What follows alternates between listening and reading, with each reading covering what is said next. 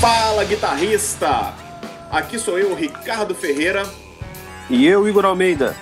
Hoje nós vamos falar sobre o Brasil e seu pau de corda. Isso aí. No episódio e... de hoje a gente vai contar um pouquinho dessa história, vamos falar um pouquinho da marcha contra a guitarra, um pouquinho da guitarra no Brasil e algumas outras coisas como a evolução da guitarra, umas marcas nacionais aí. Então fica Ex ligado e vem com a gente. Exatamente. Bom, lá em 1940 a gente tem o, o problema do Dodoro e Osmar que queriam fazer um trio elétrico e a dificuldade de captar o hum. som dos instrumentos. Então, uhum. baseados num cavaquinho, fizeram um verdadeiro pedaço de pau, né, uma madeira ali toda trabalhada, com a escala, as tarraxas e um captador assentado ali perto do, do meio do. onde seria a boca do cavaquinho. E nisso surgiu o pau com corda, que tocava como se fosse um cavaquinho, mesma afinação e tudo. Mas já seria era muito. Um, seria um captador tipo aquele cristal? Cara, Você lembra desse sei. captador? E eu sei que, nossa, aquilo é muito ruim. Mas funciona. Sim, Mas é. tem que lembrar que é 1940, né, meu amigo? Entendi. Segue daí. Desse princípio, começou ali o, início da guitarra baiana, que é uma guitarrinha pequenininha, e falando de guitarra baiana, a gente não pode deixar de citar o nosso queridíssimo guitarrista brasileiro de guitarra baiana, Armandinho. Isso aí, Armandinho Hendrix da guitarra baiana. E nesse contexto, né, a gente viu ali um primórdio do que poderia ser uma guitarra. A guitarra mesmo, ela vai ter sua primeira, talvez a primeira aparição em 1960, né? Ah. E, não, e não foi aparição aqui no Brasil na mão de um brasileiro, mas na mão de um argentino. O Sim. Tony Osana, ao lado do Caetano Veloso, na música Alegria, Alegria, né? Que uhum. é um uhum. símbolo do nosso tropicalismo tupiniquim. E a partir dali a guitarra começa a evoluir aqui no Brasil. E nesse contexto aconteceu uma marcha contra a guitarra. Olha isso. Isso, em 67. Exatamente. Entre alguns que estavam na marcha, o próprio Jair Rodrigues, ele Regina, Elis Regina e Gilberto Gil. A Elis é... Regina foi quem, quem cabeçou essa passeata, cara. Não estava só é... presente, não. É, não, exatamente, os cabeças. Porque eles tinham medo, né, da música gringa destruir a música brasileira. O e slogan gente... deles nessa época era defender o que é nosso. Exato, né? Assim, tinha sua razão, mas eles não, não talvez não compreendessem que a guitarra ela não veio para destruir, ela veio para somar. E Sim. a guitarra se adaptou ao nosso jeito de tocar, não a gente que se adaptou à guitarra. Porque Sim. a guitarra brasileira ela é muito peculiar, visto de região para região. Ela é. é diferenciada mesmo, ela foi absorvida para cada região, absorveu a guitarra de uma forma diferente. Exato. Você pega ali no norte do Brasil, né? Você pega ali no Pará, por exemplo, você pega a guitarrada, nosso queridíssimo Chimbinha, você vê que é um, um, jeito muito específico de tocar a guitarra e você vê ela como referência mesmo, daí o nome guitarrada, né? É muito arpejo, mas é muito ritmada, tem um timbre muito peculiar. Inclusive é um timbre é um, é um timbre que ele foi absorvido depois pro forró mais recente, né? O pessoal tem Sim. a guitarra como um dos instrumentos principais ali ao lado você, da sanfona, né? Você vê essa evolução da, da, da, da fluência mesmo ali, da, da guitarra no seu passar do tempo. Né? Você é, pega... Lá pro Nordeste o pessoal usa mais a guitarra como um, um instrumento até pouco percussivo, né, cara? Ele, ele... É. Então, e você pega, estou ali no Nordeste, é muito bacana a, a música tradicional nordestina né, que é música brasileira também, sendo tocada na guitarra, sabe, com distorções, com fuzz, com milhares de efeitos, e aquilo ali, aquelas escalas bem características, cara, elas são muito bacanas, muito bacanas Sim. mesmo. Aí você vem aqui também pro sul, pro sudeste, você vê que a guitarra, ela, de acordo com a região que ela muda bastante. Isso é Inclusive é nessa, bacana tem um, um, um guitarreiro né, nacional, Heraldo do Monte, que ele, ele já vem fazendo é, trabalhos com guitarra elétrica é, no mundo instrumental, né? Bastante tempo Sim. no Brasil, né, cara? É, é uma, uma, linha diferente, né? Ele é mais puxado é. pro lado do jazz e tal. É, e falando sobre o som da guitarra né, no Brasil, nesses primórdios, e sobre alguns guitarristas, até mesmo no teste, nós temos o nosso excelentíssimo Pepeu Gomes, que é um, um guitarrista fora do comum, né? O pessoal fala aí que ele já foi cotado para tocar no Megadeth e, e recusou. Nossa, eu vou botar um trecho aqui agora de um vídeo que tem a pessoa sacaneando o teste do Pepeu Gomes pra entrar no Megadeth. É maravilhoso, cara. Vou botar um pedaço Eu não conheço, aqui. não. Confere aí.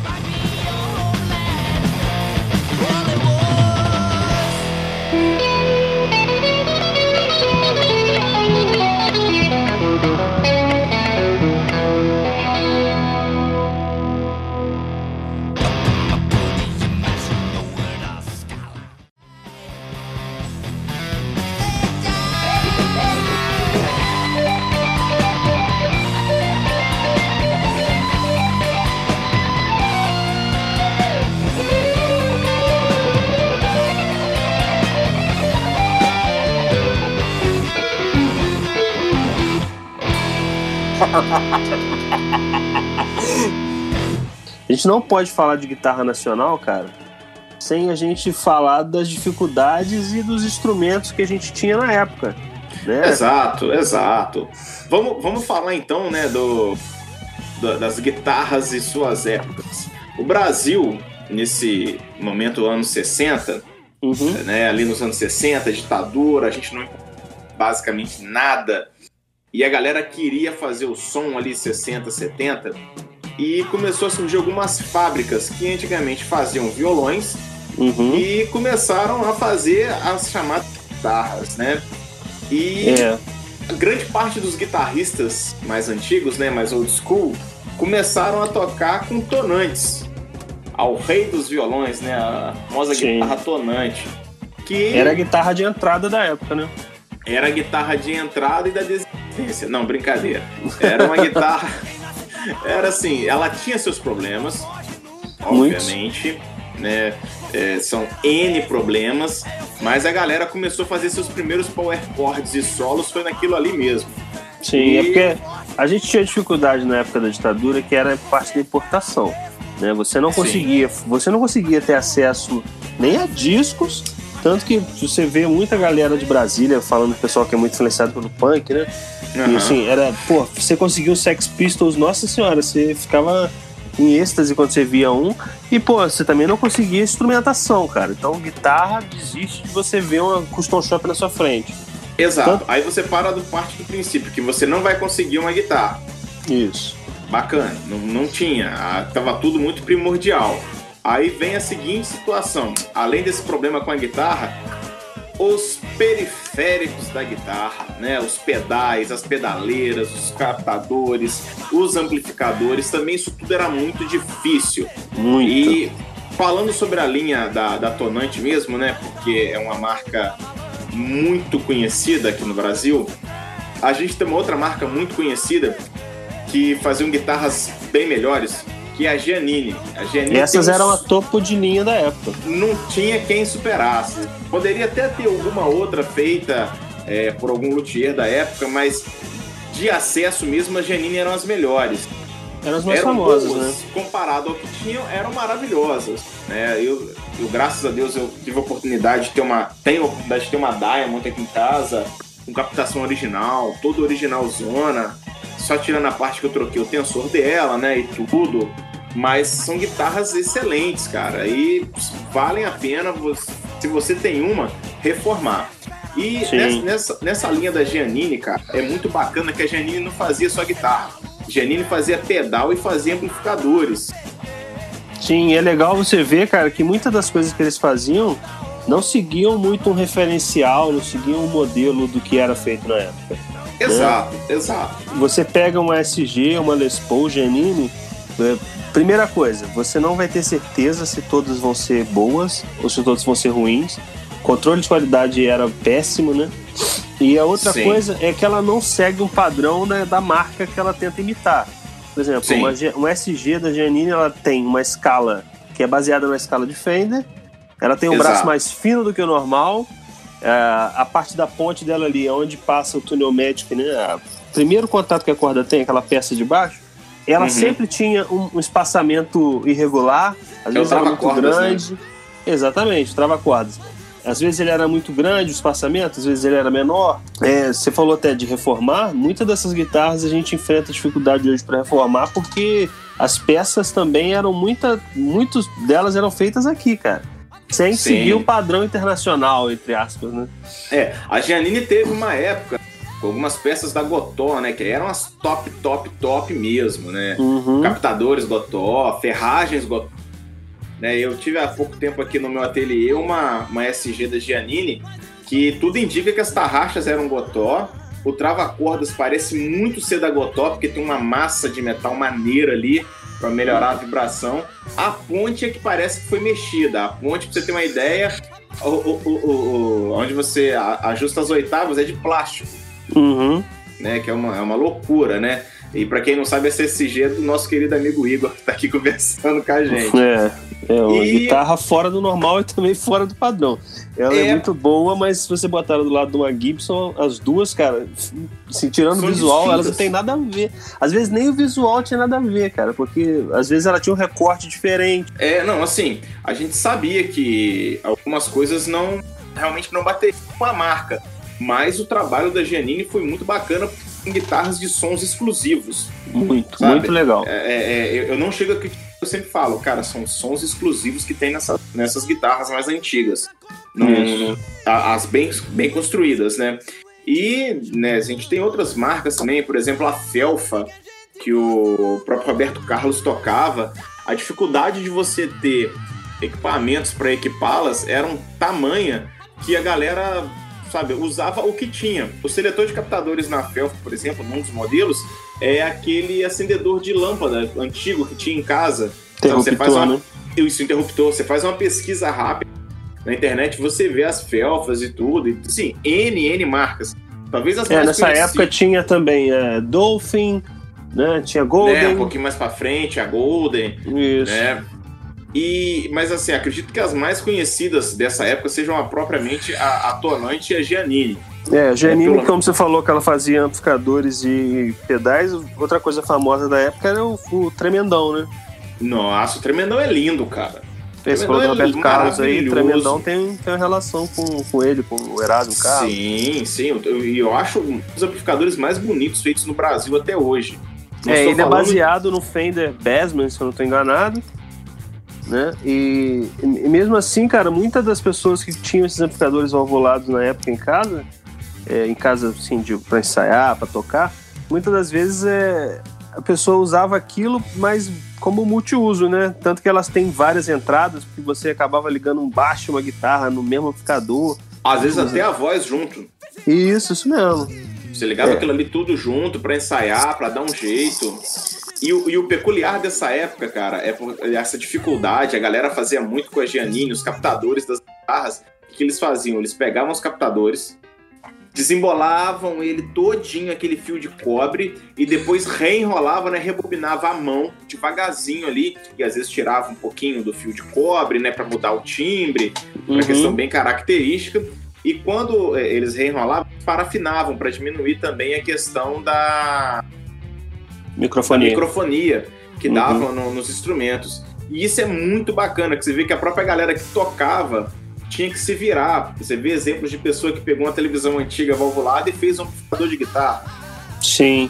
Inclusive, Sabe? Eh, nessa época a dificuldade de, de adquirir instrumentos ela existia, a dificuldade de você ter referencial para poder aprender também existia, você não tinha muita, muito contato, né?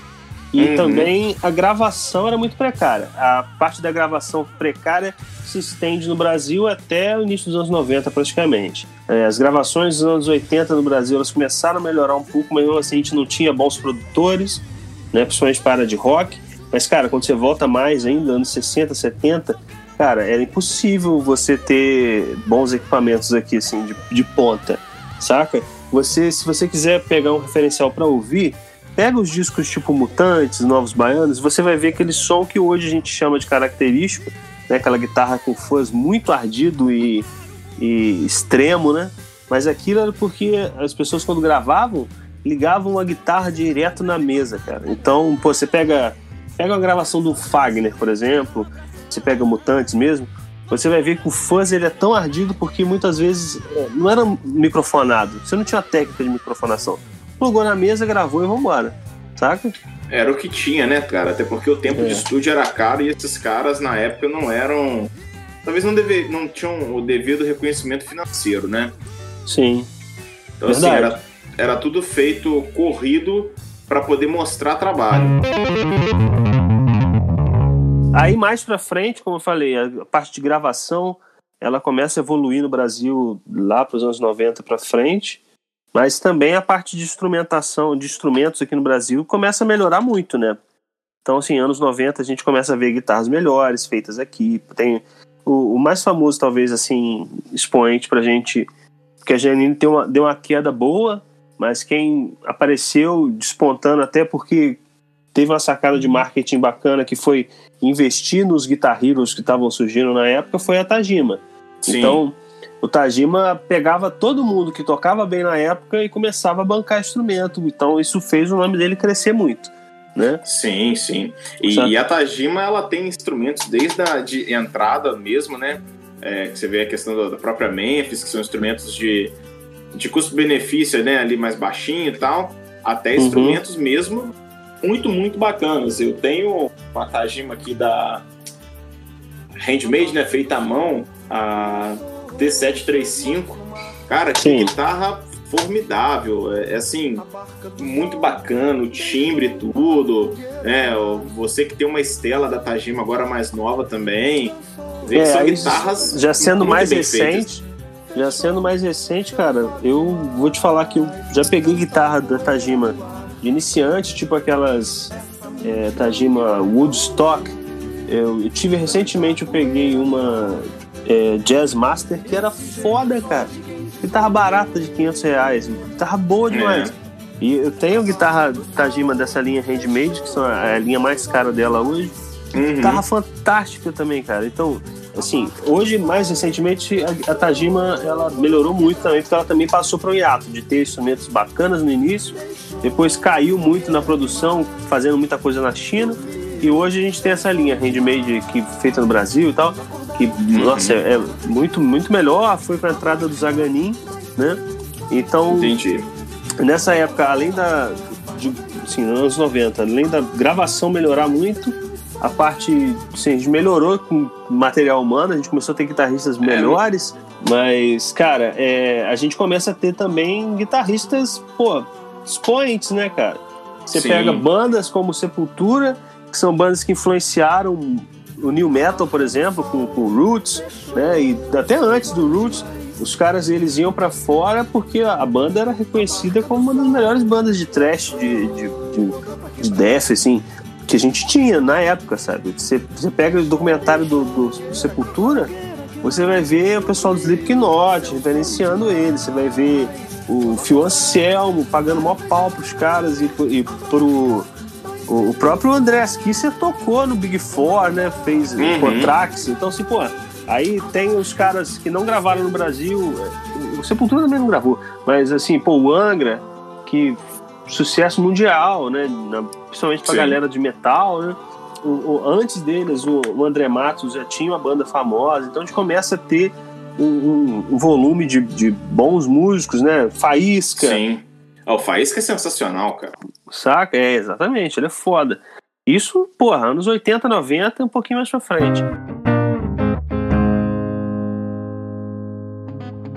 E é, a gente tinha esse monopólio até, né? Muito de, de Metagima e Meteoro na época, mas hoje, cara, a gente, se a gente for chegar mais para perto, anos 2000 para frente, a gente tem é, marcas nacionais, cara, que, porra, eu sinceramente é. não sinto necessidade nenhuma de ter marca gringa, cara. Exato, né? né? É, falando aí sobre amplificadores ainda, eu ainda não tive oportunidade de testar, mas o que eu acompanho, eu gosto muito, que são os amplificadores da T Miranda. Cara, são ótimos. O que, o que aquele cara faz, acho que é Távio o nome dele. Uhum. Cara, toda vez que eu vejo um negócio daquilo, eu falo, vou comprar um amplificador desse. Aí quebra uma peça no carro, eu tô lascado. Meu Deus do céu, uma hora eu vou ter que conseguir comprar, não é possível. Eu tive o Pedrone, Pedrone não, Pedrone eu já toquei. Eu tive o Acedo. Acedo, é, o que eu tinha era mais na linha de Fender, assim, tipo Fender Bass, né? Era bom pra cacete também. Falante bom, é, construção bacana. Eu tinha um amplificador nacional que era maneiraço, que sumiu, que era o Alien. Ele seguia a linha do. Ah, pode crer. Né? Lembra desse? Seguia Sim. a linha ali do Soldano, né? Ele parecia. Tinha um som mais pro lado do Soldano. Uhum.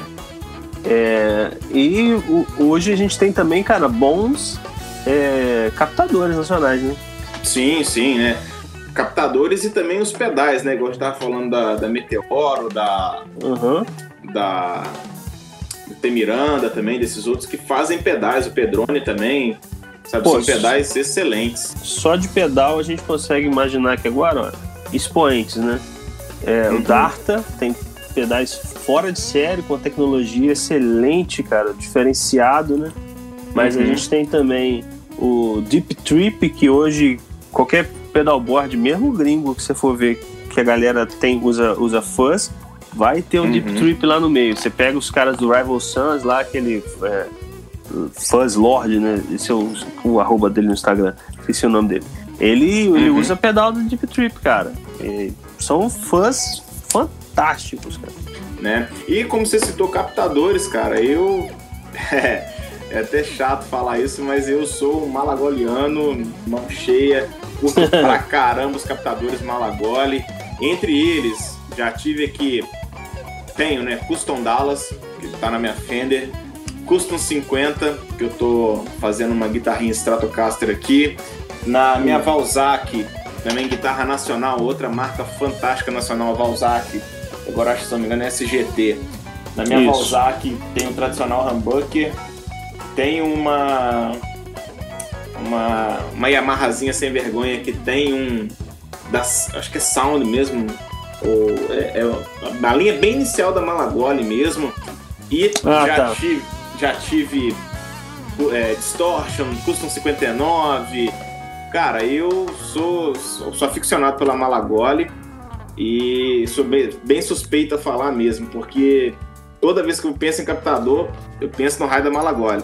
E a gente sabe também que tem outras marcas no Brasil fazendo um trabalho incrível com captador. Tem, tem, tem a Fullertone, é, tem a Custome, ou Customia, não sei o que é, com Y no final, que são ótimos captadores. E a Sérgio Rosar, né?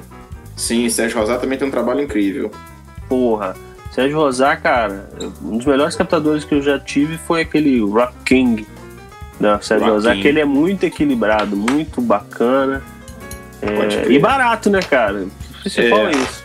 É, nesse, nesse estado que a gente tá com dólar nas alturas e a galera querendo fazer um timbre maneiro de guitarra, uma das opções mesmo é trocar o captador, né? E é muito guitarrista brasileiro faz isso, cara. É, eu não Troca compraria Seymour Duncan hoje, ainda mais que esse dólar 6 reais. Eu não compraria Seymour Duncan hoje nem podendo. O negócio é, tem nacional, né? cara, que dá banho, velho. Tá, tá dando banho mesmo, tá muito bacana. E cara, pra gente não. Pra gente fechar, a gente não pode esquecer, a gente tá falando aí de material nacional, gente não pode esquecer do instrumento que que foi feito no Brasil, que é patenteado aqui, que é a craviola, né, cara? Ô, oh, nossa, craviola. Parece um violão, mas não é violão, é a craviola. A craviola é um instrumento que ele é patenteado no Brasil, é patenteado pela, pela Giannini, né? Ele, uhum. ele foi feito pelo Paulinho Nogueira, o design dele e a concepção dele, né? Mas uhum.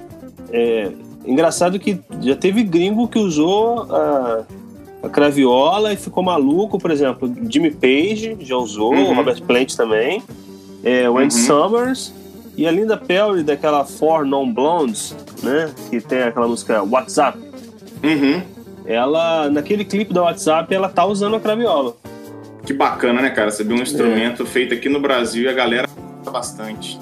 A craviola tem versão de aço, nylon e de 6 e 12 cordas. E Caramba. mais recentemente a gente tem também ela, a guitarra craviola. Que aí é. Sim, Frejal quem... toca com uma, né? Isso, isso aí. Frejal tocou um bom tempo com uma. É... O design dela é bem diferenciado, né, cara? Então, galera, fica aqui o nosso Guitarcast falando do Brasil e seu pau de corda. Começando lá no iníciozinho, né, a gente citando Dodô e Osmar em 1940 e a evolução que alguns guitarristas tiveram e os equipamentos nacionais influ que influenciam aí e equipam as guitarras, ok? Isso aí, galera. Se a gente deixou alguma coisa de fora, se a gente esqueceu algum assunto, manda pra gente lá no Instagram, é guitarcastbrasil. Se tiver alguma sugestão de tema, sugestão de entrevistado, sugestão de review, pode mandar pra gente lá, a gente vai ficar feliz de conversar com vocês e só acompanhar a gente aqui. É... A gente teve um hiatozinho aí de umas duas semanas por problemas pessoais nossos aqui, mas já estamos aí com alguns episódios na, na agulha e semanalmente só conferir aí Guitarcast, seja no Spotify, seja na Apple Podcast, no Google Podcast, só procurar lá e conferir toda semana um assunto do mundo da guitarra. Do Isso mundo aí, da música, galera. Né? Exatamente, do mundo da música voltado para a guitarra. Se você acha que a gente esqueceu de falar alguma coisa ou quer participar com a gente no podcast, manda mensagem lá no Guitarcast Brasil no Instagram. A gente vai ter o prazer em te responder e quem sabe vir a gravar junto conosco aqui. Tá joia, gente? Isso aí. Então, galera, até a próxima. Obrigado aí por, pela paciência, por ouvir a gente até aqui. E um abraço, é. hein? Valeu. Abraço, gente. Fiquem com Deus e fiquem em casa. Até mais. Valeu.